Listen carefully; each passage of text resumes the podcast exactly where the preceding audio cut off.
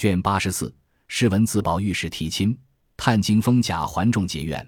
却说薛姨妈一时因被金匮这场气怄的肝气上逆，作邪作痛。宝钗明知是这个缘故，也等不及医生来看，先叫人去买了几钱钩藤来，浓浓的煎了一碗，给他母亲吃了。又和秋玲给薛姨妈捶腿揉胸，停了一会儿，略觉安顿。这薛姨妈只是又悲又气，气的是金贵撒泼，悲的是宝钗有涵养，倒觉可怜。宝钗又劝了一回，不知不觉的睡了一觉，肝气也渐渐平复了。宝钗便说道：“妈妈，你这种嫌弃不要放在心上才好。过几天走得动了，乐得往那边老太太姨妈处去说说话。”散散闷也好，家里横竖有我和秋玲照看着，谅他也不敢怎么样。薛姨妈点点头道：“过两日看罢了。”且说元妃及遇之后，家中俱个喜欢。过了几日，有几个老公走来，带着东西银两，宣贵妃娘娘之命，因家中省问勤劳，具有赏赐，把物件银两一一交代清楚。假设贾政等禀明了贾母，一起谢恩毕。太监吃了茶去了，大家回到贾母房中说笑了一回。外面老婆子传进来说，小厮们来回道，那边有人请大老爷说要紧的话呢。贾母便向贾赦道：“你去吧。”贾赦答应着，退出来自去了。这里贾母忽然想起，和贾政笑道：“娘娘心里却甚是惦记着宝玉，前儿还特特的问他来着呢。”贾政陪笑道：“只是宝玉不大肯念书，辜负了娘娘的美意。”贾母道：“我倒给他上了个好，说他今日文章都做上来了。”贾政笑道：“那里能像老太太的话呢？”贾母道：“你们时常叫他出去作诗作文，难道他都没做上来吗？小孩子家，慢慢的教导他。可是人家说的，胖子也不是一口吃的。”贾政听了这话，忙陪笑道：“老太太说的是。”贾母又道：“提起宝玉，我还有一件事和你商量。如今他也大了。”你们也该留神，看一个好孩子给他定下，这也是他终身的大事。也别论远近亲戚，什么穷啊富的，只要深知那姑娘的脾性儿好模样周正的就好。贾政道：“老太太吩咐的很是，但只一件，姑娘也要好。第一要她自己学好才好，不然不郎不友的，反倒耽误了人家的女孩，岂不可惜？”贾母听了这话，心里却有些不喜欢。便说道：“论起来，现放着你们做父母的，那里用我去张心？但只我想，宝玉这孩子从小跟着我，未免多疼他一点儿耽误了他成人的正事也是有的。只是我看他那生来的模样也还端正，心性也还实在，未必一定是那种没出息的，必致糟蹋了人家的女孩。也不知是我偏心，我看着横竖比环略好些，不知你们看着怎么样？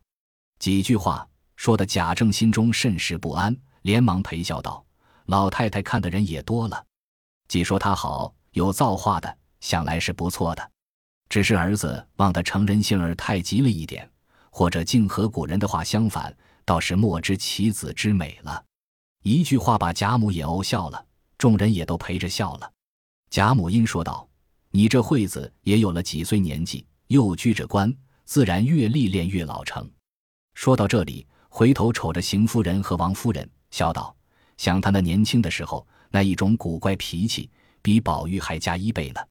只等娶了媳妇，才略略的懂了些人事儿。如今只抱怨宝玉，这会子我看宝玉比他还略体些人情呢。”说的邢夫人、王夫人都笑了，因说道：“老太太又说起逗笑的话来了。”说着，小丫头子们进来告诉鸳鸯，请示老太太，晚饭伺候下了。贾母便问：“你们又咕咕唧唧的说什么？”鸳鸯笑着回明了。贾母道：“那么着，你们也都吃饭去吧。善留凤姐和真哥媳妇跟着我吃吧。”贾政及邢王二夫人都答应着，伺候摆上饭来。贾母又催了一遍，才都退出个散。却说邢夫人自去了，贾政同王夫人进入房中。贾政因提起贾母方才的话来说道：“老太太这样疼宝玉。”毕竟要他有些实学，日后可以混得功名才好。不枉老太太疼他一场，也不致糟蹋了人家的女儿。王夫人道：“老爷这话自然是该当的。贾政因这个屋里的丫头传出去告诉李贵，宝玉放学回来，索性吃饭后再叫他过来，说我还要问他话呢。李贵答应了事。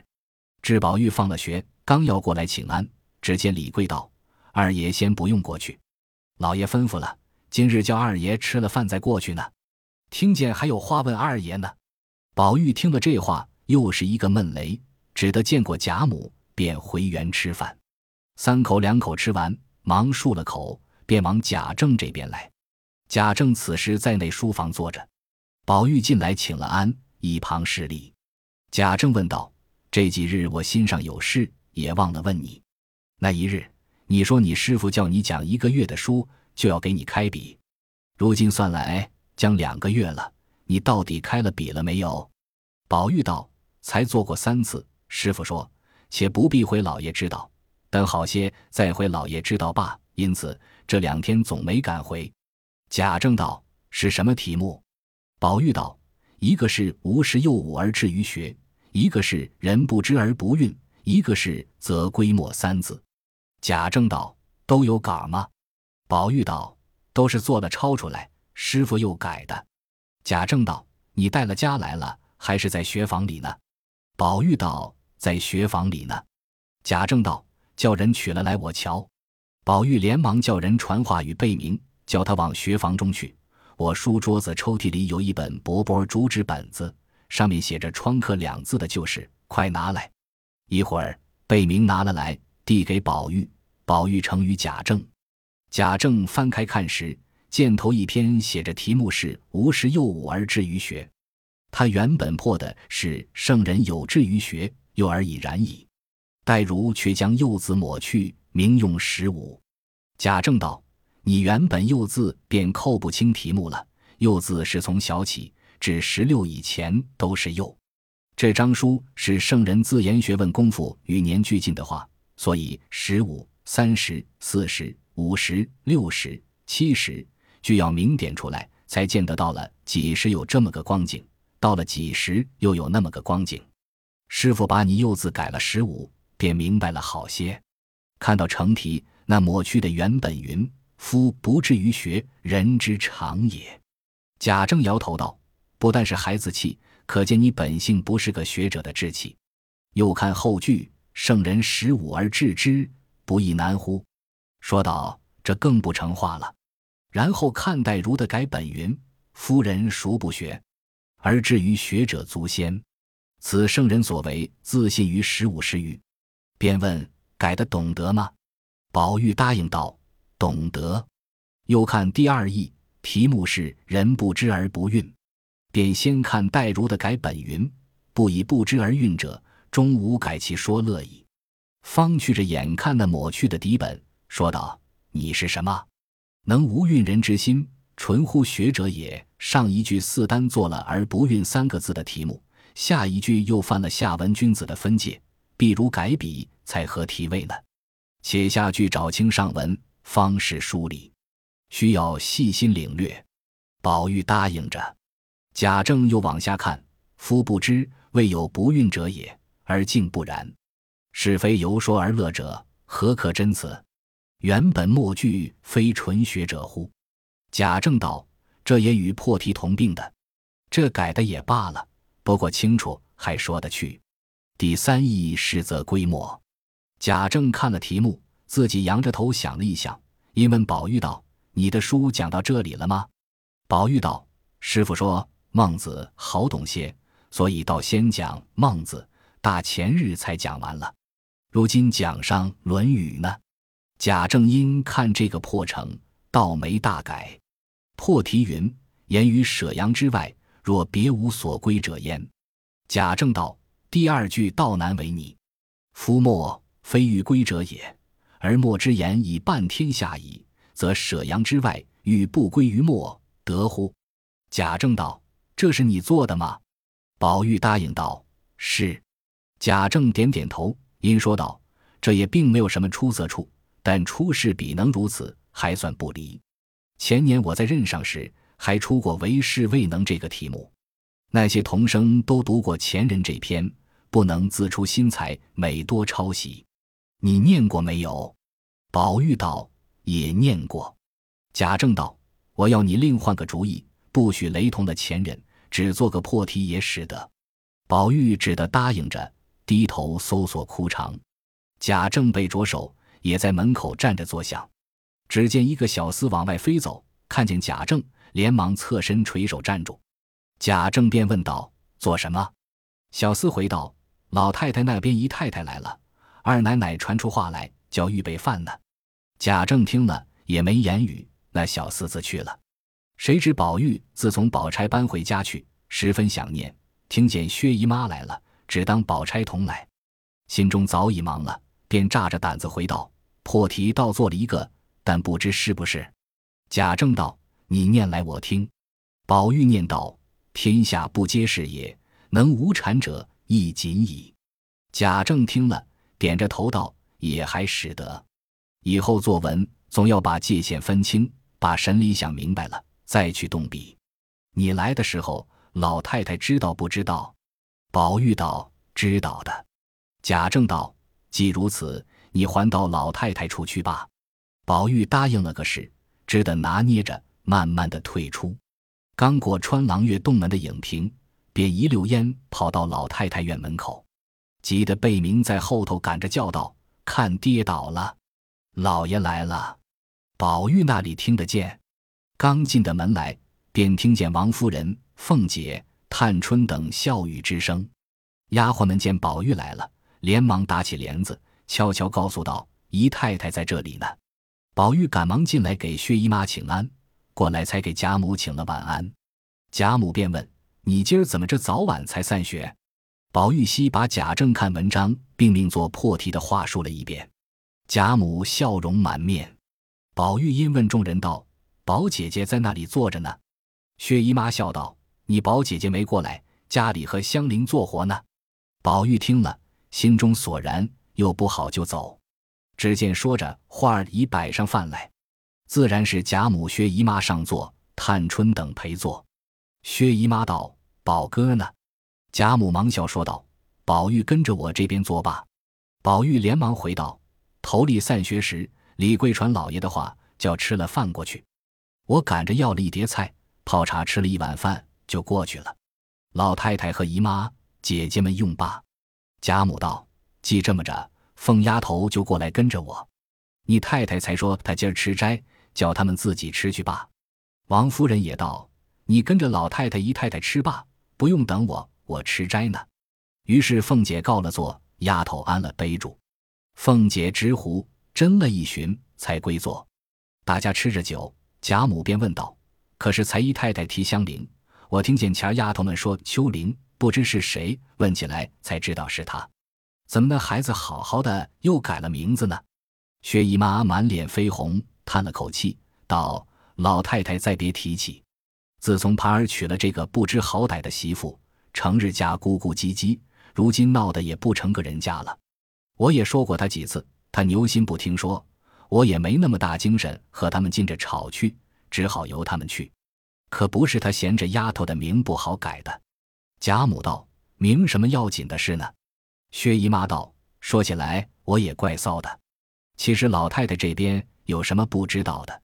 她那里是为这名不好。”听见说他因为是宝丫头起的，他才有心要改。贾母道：“这又是什么缘故呢？”薛姨妈把手绢子不住的擦眼泪，未从说，又叹了一口气，道：“老太太还不知道呢。这如今媳妇紫砖和宝丫头怄气，前日老太太打发人看我去，我们家里正闹呢。”贾母连忙接着问道：“可是前儿听见姨太太肝气疼，要打发人看去。”后来听见说好了，所以没这人去。依我劝，姨太太竟把他们别放在心上。再者，他们也是新过门的小夫妻，过些时自然就好了。我看宝丫头性格儿温厚和平，虽然年轻，比大人还强几倍。前日那小丫头子回来说，我们这边还都赞叹了她一回子，都像宝丫头那样心胸儿、脾气儿，真是百里挑一的。不是我说句冒失话。那给人家做了媳妇，怎么叫公婆不疼？家里上上下下的不宾服呢？宝玉头里已经听烦了，推过要走，即听见这话，又做了呆呆的往下听。薛姨妈道：“不中用。她虽好，到底是女孩家，养了盘儿这个糊涂孩子，真真叫我不放心。只怕在外头喝点子酒，闹出事来。幸亏老太太这里的大爷二爷常和她在一块儿，我还放点心。”宝玉听到这里，便接口道：“姨妈更不用悬心。薛大哥相好的都是些正经买卖大客人，都是有体面的，那里就闹出事来。”薛姨妈笑道：“依你这样说，我敢指不用操心了。”说话间，饭已吃完，宝玉先告辞了。晚间还要看书，便各自去了。这里丫头们刚捧上茶来，只见琥珀走过来，向贾母耳朵旁边说了几句。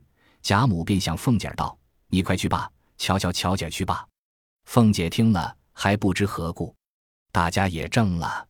琥珀遂过来向凤姐道。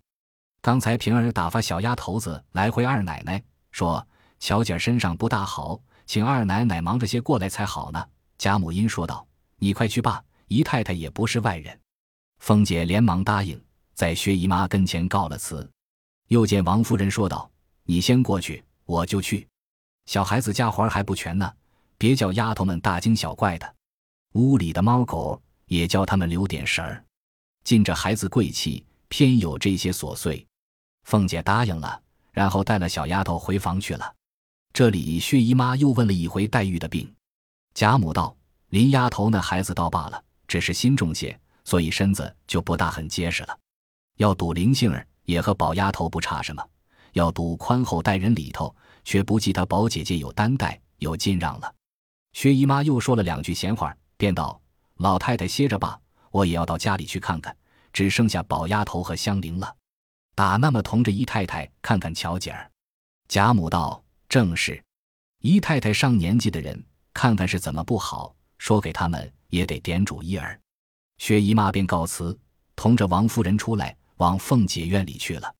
却说贾政试了宝玉一番，心里却也喜欢，走向外面和那些门客闲谈，说起方才的话来，便有新近到来最善大旗的一个王耳调，名作媒的，说道：“据我们看来。”宝二爷的学问已是大进了，贾政道：“那有进意，不过略懂得些罢了。学问两个字，早得很呢。”沾光道：“这是老师翁过谦的话，不但王大兄这般说，就是我们看，宝二爷必定要高发的。”贾政笑道：“这也是诸位过爱的意思。”那王尔调又道：“晚生还有一句话，不揣冒昧，和老师翁商议。”贾政道：“什么事？”王尔调陪笑道：“也是晚生的相遇，做过南韶道的张大老爷家有一位小姐，说是生得德容功貌俱全，此时尚未受聘。他又没有儿子，家资巨万，但是要富贵双全的人家，女婿又要出众，才肯做亲。晚生来了两个月，瞧着宝二爷的人品学业，都是必要大成的。老师翁这样门楣，还有何说？若晚生过去。”包管一说就成，贾政道：“宝玉说亲，却也是年纪了，并且老太太常说起，但只张大老爷素来尚未深悉。”沾光道：“王兄所提张家，晚生却也知道，况和大老爷那边是旧亲，老实翁一问便知。”贾政想了一回，道：“大老爷那边不曾听得这门亲戚。”沾光道：“老实翁原来不知。”这张府上元和邢舅太爷那边有亲的，贾政听了，方知是邢夫人的亲戚，坐了一回进来了，便要向王夫人说知，转问邢夫人去。谁知王夫人陪了薛姨妈到凤姐那边看巧姐去了。那天已经掌灯时候，薛姨妈去了，王夫人才过来了。贾政告诉了王尔调和沾光的话，又问巧姐怎么了。王夫人道：“怕是惊风的光景。”贾政道：“不甚厉害呀。”王夫人道：“看着是触风的来头，纸还没触出来呢。”贾政听了，便不言语，各自安歇一宿，晚景不提。却说次日，邢夫人过贾母这边来请安，王夫人便提起张家的事，一面回贾母，一面问邢夫人。邢夫人道：“张家虽系老亲，但近年来久已不通音信，不知他家的姑娘是怎么样的。”倒是前日孙亲家太太打发老婆子来问安，却说起张家的事，说他家有个姑娘，托孙亲家那边有对劲的提一提。听见说，指着一个女孩，十分娇养，也识得几个字，见不得大阵仗，常在房中不出来的。张大老爷又说，只有这一个女孩不肯嫁出去，怕人家公婆严，姑娘受不得委屈，必要女婿过门，坠在他家，给他料理些家事。贾母听到这里，不等说完，便道：“这个使不得。”我们宝玉，别人服侍他还不够呢，倒给人家当家去。邢夫人道：“正是老太太这个话。”贾母因向王夫人道：“你回来告诉你老爷，就说我的话，这张家的亲事是做不得的。”王夫人答应了。贾母便问：“你们昨日看巧姐儿怎么样？”头里平儿来回我说很不大好，我也要过去看看呢。邢王二夫人道：“老太太虽疼他，他那里担得住？”贾母道：“却也不止为他，我也要走动走动，活活筋骨。”说着，便吩咐：“你们吃饭去罢，回来同我过去。”邢王二夫人答应着出来，各自去了。一时吃了饭，都来陪贾母到凤姐房中。凤姐连忙出来接了进去。贾母便问：“巧姐儿到底怎么样？”凤姐儿道：“只怕是触风的来头。”贾母道。这么着还不请人赶着瞧？凤姐道：“已经请去了。”贾母因同邢王二夫人进房来看，只见奶子抱着，用桃红绫子小棉被裹着，脸皮去青，眉梢鼻赤，微有动意。贾母同邢王二夫人看了看，便出外间坐下。正说间，只见一个小丫头回凤姐道：“老爷打发人问姐怎么样？”凤姐道：“替我回老爷。”就说请大夫去了，一会儿开了方子，就过去回老爷。贾母忽然想起张家的事来，向王夫人道：“你该就去告诉你老爷，省得人家去说了，回来又驳回。”又问邢夫人道：“你们和张家如今为什么不走了？”邢夫人因又说：“论起那张家行事，也难和咱们做亲，太色客，没得玷辱了宝玉。”凤姐听了这话，已知八九，便问道。太太不是说宝兄弟的亲事？邢夫人道：“可不是吗？”贾母接着因把刚才的话告诉凤姐。凤姐笑道：“不是我当着老祖宗太太们跟前说句大胆的话，现放着天配的姻缘，何用别处去找？”贾母笑问道：“在那里？”凤姐道：“一个宝玉，一个金锁，老太太怎么忘了？”贾母笑了一笑，您说：“昨日你姑妈在这里。”你为什么不提？凤姐道：“老祖宗和太太们在前头，那里有我们小孩子家说话的地方。况且姨妈过来消老祖宗，怎么提这些个？这也得太太们过去求亲才是。”贾母笑了，邢王二夫人也都笑了。贾母因道：“可是我背会了。”说着，人回大夫来了，贾母便坐在外间，邢王二夫人略避。那大夫同贾琏进来，给贾母请了安，方进房中，看了出来，站在地下，躬身回贾母道：“妞一半是内热，一半是惊风，需先用一剂发散风痰药，还要用四神散才好。因病势来得不轻，如今的牛黄都是假的，要找真牛黄方用得。”贾母到了乏，那大夫同贾琏出去开了方子去了。凤姐道。人参家里常有，这牛黄倒怕未必有，外头买去，只是要真的才好。王夫人道：“等我打发人到姨太太那边去找找，他家盘儿是像与那些稀客们做买卖，或者有真的，也未可知。我叫人去问问。”正说话间，众姊妹都来消来了，坐了一回，也都跟着贾母等去了。这里煎了药，给巧姐灌了下去。只见咔的一声，连药带痰都吐出来，凤姐才略放了一点心。只见王夫人那边的小丫头拿着一点的小红纸包，说道：“二奶奶，牛黄有了。太太说了，叫二奶奶亲自把分量对准了呢。”凤姐答应着，接过来，便叫平儿配齐了珍珠、冰片、朱砂，快熬起来，自己用等子按方称了，掺在里面，等巧姐醒了，好给她吃。只见贾环先连进来，说：“二姐姐，你们乔姐怎么了？妈叫我来瞧瞧她。”凤姐见了她母子便闲，说：“好些了，你回去说，叫你们姨娘想着。”那贾环口里答应，只管各处瞧看，看了一回，便问凤姐儿道：“你这里听得说有牛黄，不知牛黄是怎么个样？给我瞧瞧呢。”凤姐道：“你别在这里闹了，妞才好些。那牛黄都煎上了。”贾环听了，便去伸手拿那吊子瞧时。岂知措手不及，废的一声，吊子倒了，火已扑灭了一半。贾环见不是事，自觉没趣，连忙跑了。凤姐急得火星直爆，骂道：“真真那一世的对头冤家，你何苦来，还来使促狭？从前你妈要想害我，如今又来害妞，我和你几辈子的仇呢？”一面骂平儿不照应，正骂着，只见丫头来找贾环。凤姐道。你去告诉赵姨娘，说她操心也太苦了，巧姐死定了，不用她垫着了。平儿急忙在那里配药再熬。那丫头摸不着头脑，便悄悄问平儿道：“二奶奶为什么生气？”平儿将环哥弄倒药吊子说了一遍。丫头道：“怪不得他不敢回来，躲了别处去了。这环哥明日还不知怎么样呢。平姐姐，我替你收拾吧。”平儿说：“这倒不消。”幸亏牛黄还有一点，如今配好了，你去罢。丫头道：“我一准回去告诉赵姨奶奶，也省得她天天说嘴。”丫头回去，果然告诉了赵姨娘。赵姨娘气得叫快找环儿，环儿在外间屋子里躲着，被丫头找了来。赵姨娘便骂道：“你这个下作种子，你为什么弄散了人家的药，招得人家咒骂？